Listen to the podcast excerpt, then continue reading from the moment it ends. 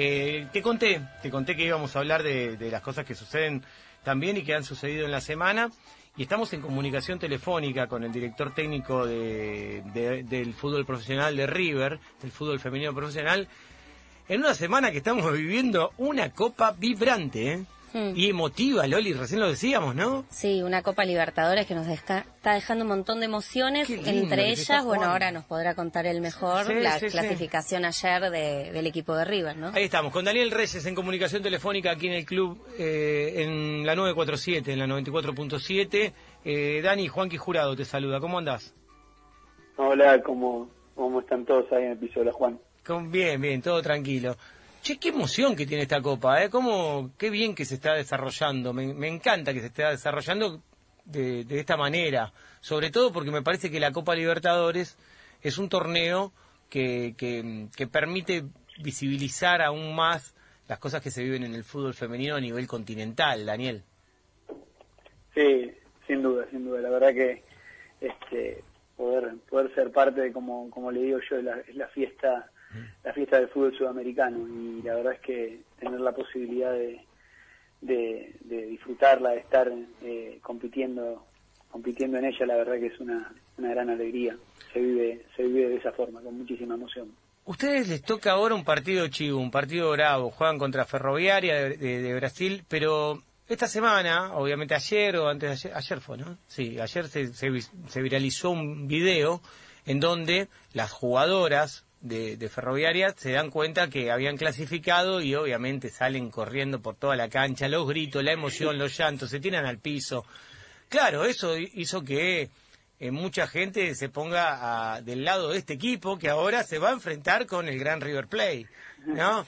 Y, eso es una presión extra, pero ahora queremos ver eso en las jugadoras de, River nosotros, los argentinos y las argentinas.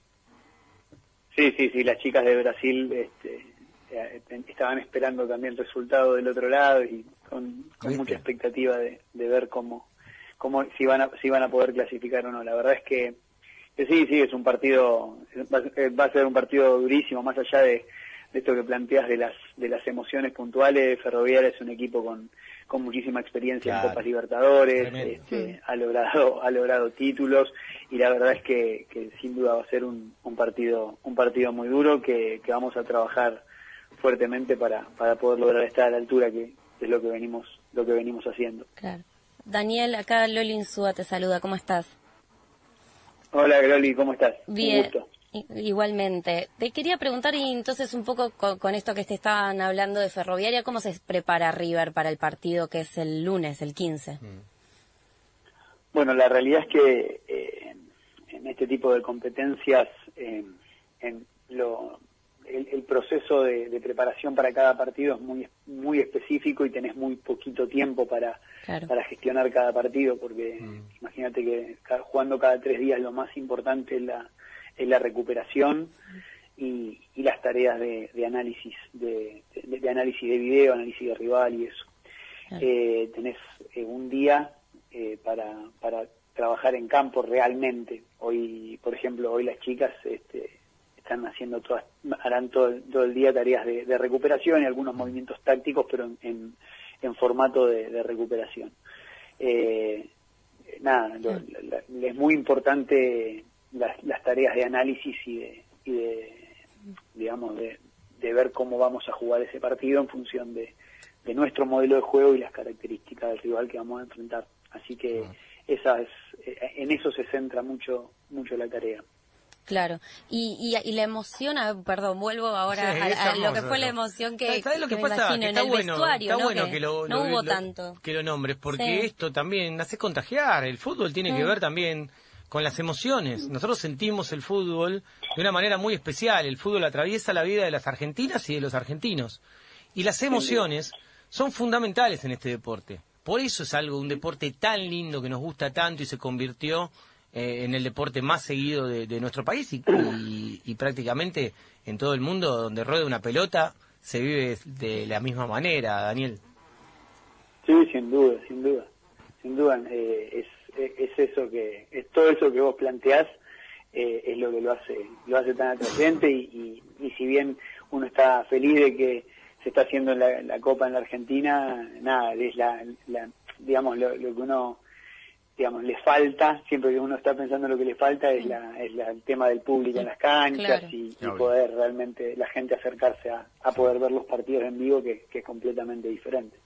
Pero, bueno, nada, el contexto en el que estamos pide, pide esta situación. Ahora, desde estos partidos eh, se empiezan a dar los cruces bravísimos y ahí es cuando vamos a empezar a, a, a ver cada vez más. Yo creo que las emociones se van a ir multiplicando por, por lo que vamos a ver. Y, y de un lado viene River, y del otro lado viene Boca, y de un lado viene un brasilero, y del otro lado viene otro brasileño. Y es eh, ahí se pone lindo, ¿no? Y yo creo que, que, que No, tiene que no ver nos con... olvidemos de los equipos colombianos. No, los colombianos que son bravísimos, pará, eh, no, no los quise Colombia, eh. femeni- Colombia en femenino viene en un proceso de profe- profesionalización elevadísimo. con- Tremendo. Nada, a nosotros nos tocó jugar en fase de- en zona de grupo contra Independiente Santa Fe el otro día y es el bicampeón de Colombia. Eh, eh, es un, un equipo con, con muchas jugadoras de selección Colombia, con, Sí. con mucho con mucho nivel y mucho rodaje eh, en este proceso en el proceso de, de profesionalización. Sabes que ayer cuando nosotros cubríamos la Copa Libertadores en, en, en Fox, de, no sé, de hace 20 años, ¿no? Pero yo viajaba mucho a, a- a cubrir equipos colombianos y a mí me llamó la atención tanto en Cali como en Medellín. Te estoy hablando del año 2008, 2010, por ahí. No, no recuerdo bien, hasta 2012, 2013. Que cuando salíamos a caminar por las ciudades, a mí me gustaba mucho caminar y salir a conocer, ¿viste? Cuando vos llegás a un hotel y falta mucho tiempo para el partido, necesitas caminar un poco y, y relajar un poco. Y, ¿Y qué haces? Vos salís a caminar. Y yo veía los campos de entrenamiento, íbamos al Campino, íbamos en Bogotá, o íbamos a, a un estadio en Medellín, o íbamos a un estadio en Cali, y a los lugares históricos de cada ciudad. Y encontrábamos que había mujeres jugando esponsoreadas, por ejemplo, viste que algo que, no, que nos llamaba muchísimo la atención, por ejemplo, no sé, marcas como eh, Nesquik, viste, o, o mar- marcas de cualquier tipo, gaseosas, y eh, eh, ¿cómo se llama esto? Eh, Las, las aguas saborizadas. Y veíamos que usaban la misma indumentaria que el, el fútbol masculino, cosa que en Argentina eso parecía impensado hace dos años. Estamos hablando de dos años, ¿no? Y, hoy. Y vemos aparte- el, el cambio completamente diferente, ¿no? ¿Qué se dio? Sí, sí, no solamente de eso, sino que aparte en Colombia hace ya varios años eh, las niñas están entrenando en procesos eh, de formación est- estructurados con, con, con una, una buena base, así que sin duda. Y, y no, y no olvide también este, Chile, que, que también tiene sus representantes ahora en, en fase de, en fase final, eh, nada, con grandísimas futbolistas también. Eh, es verdad, es verdad, es verdad. Seguro. Y Daniel, un poco hablando de esto que, que mencionaba Juanqui de los últimos dos años del fútbol femenino en Argentina con la con la profesionalización, eh, ¿cómo, ¿cómo crees que tenemos que seguir para poder llegar a, a estar a la altura un poco más de, del fútbol, quizás de la región o mundial? Para mí la clave siempre está en, la- en el, en consolidar procesos de formación estables y que todos los equipos tengan esos procesos de formación. Hoy en día son muy- somos muy pocas los clubes que contamos con categorías desde ocho años en adelante y la clave de todo está, está ahí. O sea, es importante que, que se profesionalice y que las deportistas puedan eh, en primera división eh, dedicarse solamente a eso, pero si no hay un proceso claro de, forma- de formación estructurado y, y- pensado en el tiempo, eh, es muy difícil, es muy difícil seguir avanzando. La, la clave, lo que va a romper eh, todo y rompe la, la barrera es el proceso formativo.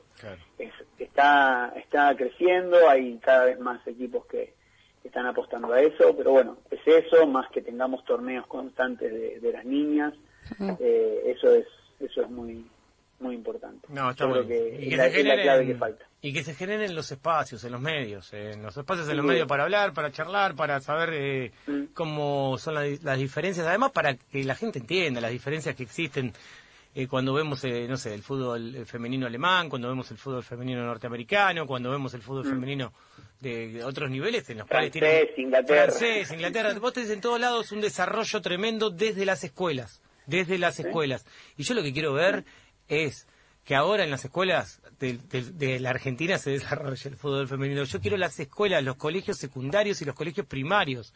Ahí yo creo que es la clave. Eh, porque nosotros empezamos a jugar al fútbol en un recreo con desde con una pelota de papel hasta con cualquier otra cosa, ¿no? Eh, con no sé, con un bollito, con unas medias, con lo que sea. Eh, tiene que ver con eso, tiene que ver con, con el desarrollo que viene desde, bien pequeño, ¿entendés? Eh, y, y, si las mujeres eh, no, no lo hicieron en Argentina fue porque no se los permitieron, porque yo conocí miles de casos de mujeres que, que jugaron al fútbol y los conocemos ahora porque se hicieron visibles también. Así que bueno, Daniel, te deseamos lo mejor a vos, a River. a, bueno, a Boca también, que viene del otro lado, ¿no? de, de la llave. Vos, obviamente, te lo querés cruzar en algún momento. Eh, Seguramente. Me imagino que quieren un, River Boca por la Libertadores femenina, está bueno. Sí, porque, porque aparte cruzarlo significa que habremos llegado a la final, porque es la única Claro. Exacto, es, la posibilidad, es la posibilidad. Es la única posibilidad. ¿Sabes lo que sería un River Boca final Libertadores femenino? Ahí, ahí, ahí, quiero estar, ¿eh? Quiero estar ahí, quiero estar ahí. Tiramos para tirar balcones, ¿no? Olvídate, ¿sabes cómo nos enganchamos a full? Bueno, lo mejor, ¿eh? Un beso muy grande a, a las jugadoras, ¿eh? Muchísimas gracias, chicos. Saludos, eh, Daniel Reyes, director técnico del Club Atlético River Plate, del fútbol femenino profesional, que están disputando la Copa Libertadores y que la estamos viviendo con mucha, mucha emoción. Muy buen nivel, vemos.